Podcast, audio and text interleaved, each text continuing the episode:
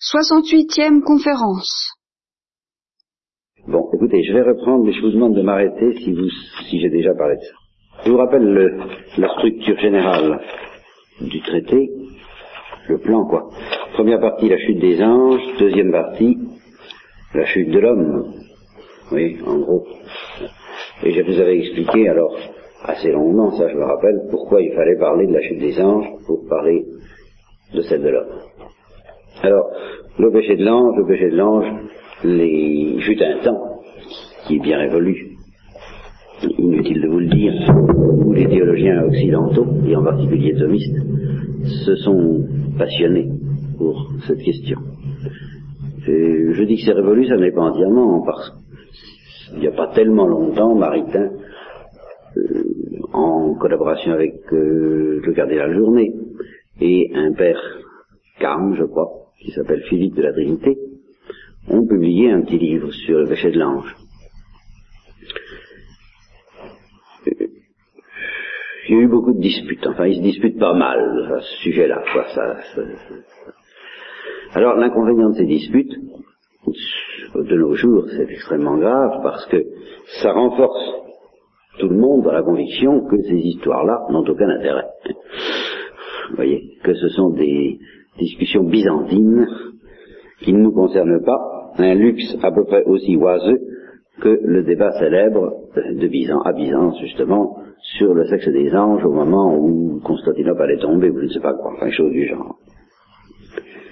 Alors, comme c'est très grave de se désintéresser de ces questions-là, parce que nous avons affaire aux anges à tout moment, et ça joue un grand rôle dans notre existence humaine, je vous le redirai en particulier à propos de la rédemption. Quand nous parlerons de la rédemption, forcément, je, mes digressions risquent d'être un petit peu du côté de la rédemption en ce moment, puisque j'y suis, ça, faut pas... Il faut quand même s'en occuper un petit peu, quoi, si on veut comprendre vraiment la tradition chrétienne. Alors, essayons de, voir un peu ce qu'on peut en dire à travers euh, la tradition chrétienne, la grande tradition chrétienne, la tradition grecque, autant que la tradition latine, car Dieu sait c'est la tradition grecque, elle, elle y croit aux anges, et à la liberté, et à l'enfer, justement à cause de la liberté. C'est certainement la tradition qui est la plus fidèle. La, la tradition latine a euh, incontestablement, pas après saint Thomas, bien après saint Thomas sans doute, mais tout de même euh, un peu infléchi la menace de l'enfer dans le sens de quelque chose qui ne viendrait pas de notre liberté seule. Alors que pratiquement, c'est uniquement notre liberté qui nous fait courir le, danger, le risque d'y aller, comme nous, nous, le verrons. Alors ça, les Grecs l'ont toujours senti très fort, et ça, je leur ensuite, je leur en sais grec profondément. Aujourd'hui, où personne ne peut plus entendre parler de ça, ce sont les seuls qui maintiennent ça encore, avec ces êtres essentiellement clandestins que constituent des communautés comme la vôtre. Alors,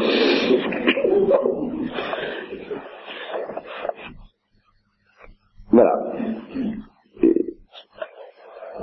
La révélation nous apprend que les mauvais anges ont succombé à une épreuve de foi. Ça, c'est un point ferme dans la tradition chrétienne. Tous les pères de l'Église sont d'accord là-dessus. Ce qui a déclenché la catastrophe, c'est l'offre que Dieu a faite de la vie divine. Dieu, par une révélation précise, a proposé aux anges d'entrer dans son bonheur à la double condition de le recevoir comme un don gratuit de son amour, donc de se faire tout. Petit et de lui rendre amour pour amour dans l'obscurité de la foi. La, grâce donnait à l'ange l'envie d'être généreux, voilà ce que ça, ça vient de dire, l'envie d'aimer, l'envie de se donner, et il lui faisait présenter dans, ce, dans cette euh, manière surnaturelle et divine de se donner, le mystère de la charité, ben, une béatitude inconnue, même au plan naturel, car se donner naturellement, c'est très agréable, Enfin, c'est la béatitude naturelle, si vous voulez, mais se donner surnaturellement, trinitairement, c'est quid invenientibus, comme dirait Saint Bernard, n'est-ce pas? Alors là, c'est vraiment la perle précieuse, c'est quelque chose d'invraisemblable. Et alors, à ce moment-là, la saveur de la vie éternelle, c'était pour l'ange, justement, d'accepter de donner à Dieu quelque chose. Et qu'est-ce que nous avons à donner à Dieu? Alors, est reconnu de vous, je suppose, notre néant. Et voilà ce qui est nouveau dans la perspective surnaturelle, ce qu'il n'y a pas dans la perspective naturelle. Dans la perspective naturelle, vous donnez à Dieu votre être. C'est toute la différence entre l'oblation naturelle et l'oblation surnaturelle. Dans l'oblation surnaturelle, vous donnez vos vertus, vos qualités, votre générosité, votre amour, votre désir du martyr, tout, tout ce que vous avez de bien. Et dans l'oblation surnaturelle, vous donnez tout ce que vous avez de mal. enfin, de pauvre, de misérable, vous donnez d'être du néant. Ah ça c'est le fond de tout. Et c'est ce mouvement-là qui avait une certaine saveur pour l'ange, par la grâce, mais qui le dégoûtait profondément plan de la nature. Nous en sommes là aussi. Simplement, chez nous, ce conflit n'a pas la lucidité implacable que ça a eu chez l'ange. Alors nous, nous, nous, gentiment entre les deux, nous donnons à la fois nos vertus et notre néant sans trop comprendre que ça marche pas ensemble, et ça met du temps, ça met du temps à se décanter. Mais pour l'ange, ça a été tout de suite. Alors, vous voyez ce que ça veut dire, lui rendre amour pour amour dans l'obscurité de la foi. Vous voyez la pauvreté que ça impliquait, parce que ça impliquait que l'ange a très bien compris qu'il n'avait que ça à donner d'intéressant pour entrer dans le club trinitaire.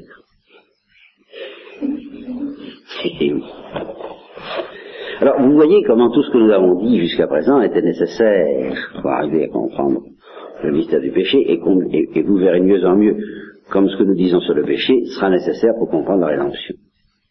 Alors, il y a encore quelqu'un. Pauvre sœur Jeanne d'Arc, vous êtes le martyr de ces conférences. la victime.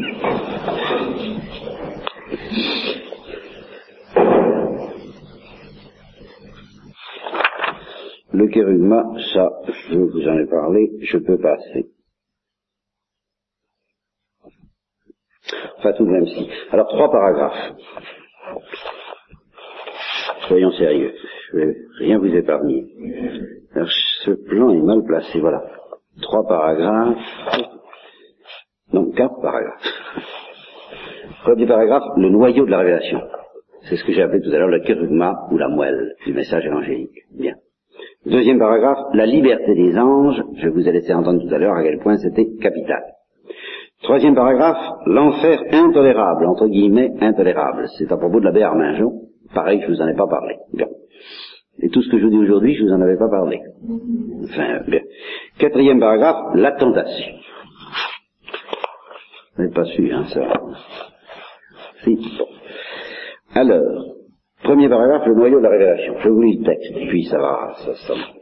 Au-delà de toutes les modalités relatives à l'histoire de l'homme, à sa chute et à sa rédemption, tout ce qu'on peut étudier avec détail et délice, hein, la parole de Dieu est et fut toujours une invitation à entrer dans son amour. Un point, c'est tout.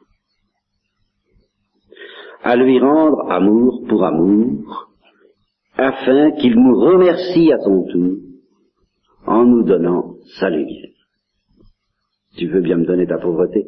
Eh bien moi tu vas voir ce que je vais te donner. Je vais te donner mon être.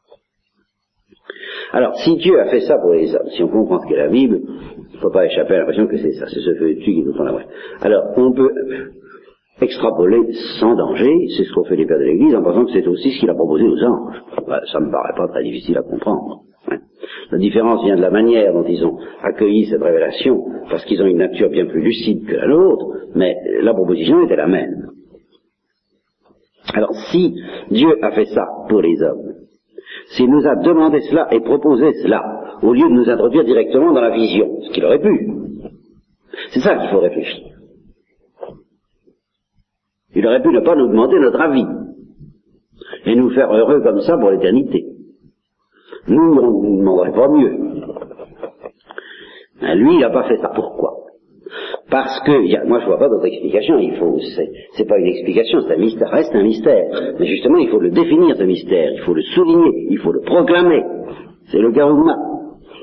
C'est que Dieu attache du prix au, au libre don de notre cœur. C'est l'effet de sa grâce. Nous lui rendons l'amour qu'il a pour nous. Il nous a aimé le premier. Nous ne fabriquons pas de l'amour. Mais c'est aussi l'effet d'une option libre que nous pourrions refuser, et c'est important. Dieu y attache de l'importance. Sans quoi je vois pas pourquoi il ne nous aurait pas mis au ciel tout de suite. Puisqu'il nous aime tant qu'il est mort pour nous, il nous aurait, il, avait, y avait largement de quoi, euh, il y avait largement assez d'amour en Dieu pour nous, pour qu'il nous ait mis au ciel tout de suite. Enfin, voyons. C'est pas permis de douter de ça. Et il y en a beaucoup qui en doutent. Et, et j'en ai moi-même douté, vous savez, c'est une des tentations les plus difficiles à extirper. Que Dieu nous aime assez pour nous donner tout pour rien comme ça, sans rien nous demander. Quand on voit le poids de souffrance qui fait peser sur nous, c'est difficile de croire vraiment qu'il serait prêt à nous donner tout pour rien. Eh bien, c'est pourtant comme ça. Il nous aime largement assez pour nous donner le ciel sans, sans rien nous demander en échange. Si donc il nous demande quelque chose en échange, c'est qu'il veut nous donner mieux encore que le ciel. Il veut nous donner de le mériter par un choix. Pourquoi Dieu attache une telle importance à respecter notre liberté de lui dire non? Non pas la liberté tout court telle que nous l'aurons au ciel, la liberté des enfants de Dieu, mais la liberté de lui dire non. Pourquoi il s'obstine à supporter pendant des siècles les refus innombrables de l'homme avec les effets catastrophiques que nous connaissons bien? Eh bien, euh, c'est le secret de sa sagesse et de son amour. Je, ne prétends pas y, fracturer la porte de ce secret. Mais nous pouvons seulement soupçonner qu'il s'agit justement d'un excès d'amour, et non pas d'un défaut d'amour. Voilà. Nous n'avons pas le droit de l'interpréter dans le sens d'un défaut d'amour. Ce serait peut-être un des péchés les plus graves que nous puissions commettre. Nous devons à toute force l'interpréter comme le fruit d'un excès d'amour auquel nous comprenons rien. Tant que, tant que vous voudrez, faites comme Job, dites j'y comprends rien, mais avec cette volonté tenace d'attendre que se révèle à vous l'évidence que c'est un excès d'amour. Voilà. D'un excès d'amour désireux de nous donner le plus de consistance possible et de manifester à notre égard la délicatesse même qui règne entre les trois. Vous voyez, euh, donc dans une perspective où la liberté de l'homme, je vous ai dit ça, une perspective actuelle où on considère que la liberté de l'homme n'est pas si grande que ça, ben, euh, par rapport à la proposition de salut que Dieu nous fait, il faut admettre qu'elle est quand même totale, non pas parfaite, sans quoi il produirait des tas de conséquences sur lesquelles nous reviendrons. C'est pas drôle du tout une liberté parfaite, croyez-moi, mais totale. Par rapport au salut, nous ne sommes certainement pas libres d'être chastes, tempérants, euh, patients, euh, aimables, euh, à notre gré. Mais nous sommes libres d'accueillir l'amour de Dieu à notre gré, d'accueillir la miséricorde de Dieu à notre gré. Ça, oui, la miséricorde de Dieu qui nous pardonne justement de ne pas être chaste, tempérant, doux et aimable, ça nous sommes toujours libres de l'accueillir. Ou de ne pas l'accueillir. Rien à faire. Alors, si Dieu se conduit ainsi envers les hommes, à plus forte raison, pouvons-nous penser qu'il se conduit de même envers les anges, surtout si la révélation vient nous apprendre qu'ils ont subi eux aussi une épreuve et qu'ils s'y ont succombé, enfin que certains y ont succombé. Alors il ne s'agit pas donc d'imaginer pour les anges une épreuve différente de la nôtre, mais d'essayer de comprendre ce qu'a pu être pour eux notre épreuve. Eh bien, toute épreuve de foi, car ce fut une épreuve de foi, est présentée par la Bible comme faisant face à une parole précise de Dieu. Que ce soit la parole de Dieu adressée à nos premiers parents, il y a eu une parole, d'où une épreuve de foi, la parole de Dieu adressée à Abraham, quitte tout, euh, plutôt quitte ton pays et va au pays que je t'indiquerai. La parole de Dieu adressée à la Sainte Vierge. J'insiste pas, vous connaissez bien l'Annonciation. la parole de Dieu du Christ adressée aux apôtres, viens, je te ferai pêcheur d'hommes, par exemple, ou bien simplement un regard Matthieu, il le suit. Donc il y a toujours une, quelque chose, une initiative de Dieu au départ. Alors l'effort qu'il faut faire pour se demander ce qu'a pu être le noyau de la révélation faite aux anges nous oblige en somme à scruter le noyau, le kérugma, de la révélation faite aux hommes. Par conséquent, vous voyez pourquoi c'est tellement important de méditer là-dessus. Les, auteurs modernes sont très tourmentés du karugma, mais, ils n'acceptent plus du tout d'entendre parler des anges. S'ils acceptaient de réfléchir sur ce qu'a pu être la parole de Dieu aux anges, ils seraient beaucoup plus près du karugma. Parce que je vous assure que le karugma, c'est pas sorcier de le comprendre. Il n'y a qu'un ennui, c'est que c'est la porte étroite, c'est tout petit. Et alors, euh, on passe à côté au milieu de tous les lambris, de tous les, tous les décors, de tous les... On danse autour de l'arche. Mais alors le, le ben, il faut évidemment le kérugma. Et, là, il, saute aux yeux, il crève les yeux des, des, petits. Et il est caché aux sages et aux intelligents, non pas parce qu'à la manière dont quelque chose est, est, vraiment caché, car il est là, mais justement, comme on cache quelque chose dans un dessin, vous savez, ou quand on vous demande de chercher un nom sur une carte, c'est souvent les plus gros qui sont les plus difficiles à trouver. Euh, parce que, voilà, on, ne sait pas, ils, vont pas, les sages et les intelligents ne vont pas à l'essentiel. C'est trop bête, c'est banal, trop simple. C'est trop banal. C'est l'histoire d'un âme syrien. Oui. cherche des remèdes très compliqués, j'ai dit ça justement dans, la première conférence ou la deuxième que je suis en train de refaire. Je ne me rappelle plus la formule, mais euh, nous, nous, là, oui, notre vie est compliquée parce que dans, une certaine mesure nous, nous, aimons mieux, c'est ça, nous aimons mieux des choses compliquées qui flattent notre amour propre que des choses simples qui nous humilient. Il y a quelque chose en nous qui aime mieux ça. Alors nous nous compliquons la vie. Nous nous attachons à ce qui est compliqué par une sorte de répugnance envers ce qui est simple. Bon, eh bien, en, méditant sur les anges, finalement, on, on va à quelque chose de très simple, qui est l'essence du christianisme. Car la révélation faite aux anges a évidemment pu comporter des modalités que nous ne connaissons pas, que nous ne connaîtrons qu'au ciel. C'est pas ça qui est intéressant. Nous devons scruter notre révélation, celle qui a été faite aux chrétiens, d'un œil assez profond pour nous en faire une idée analogique applicable aux anges. Et pour ça, il faut que cette idée soit très simple, car les idées analogiques sont simples. Tant que nous n'en serons pas arrivés là, nous pourrons invoquer l'évangile, comme beaucoup. Je vous l'expliquerai aussi, ce qu'on appelle aujourd'hui la vie évangélique.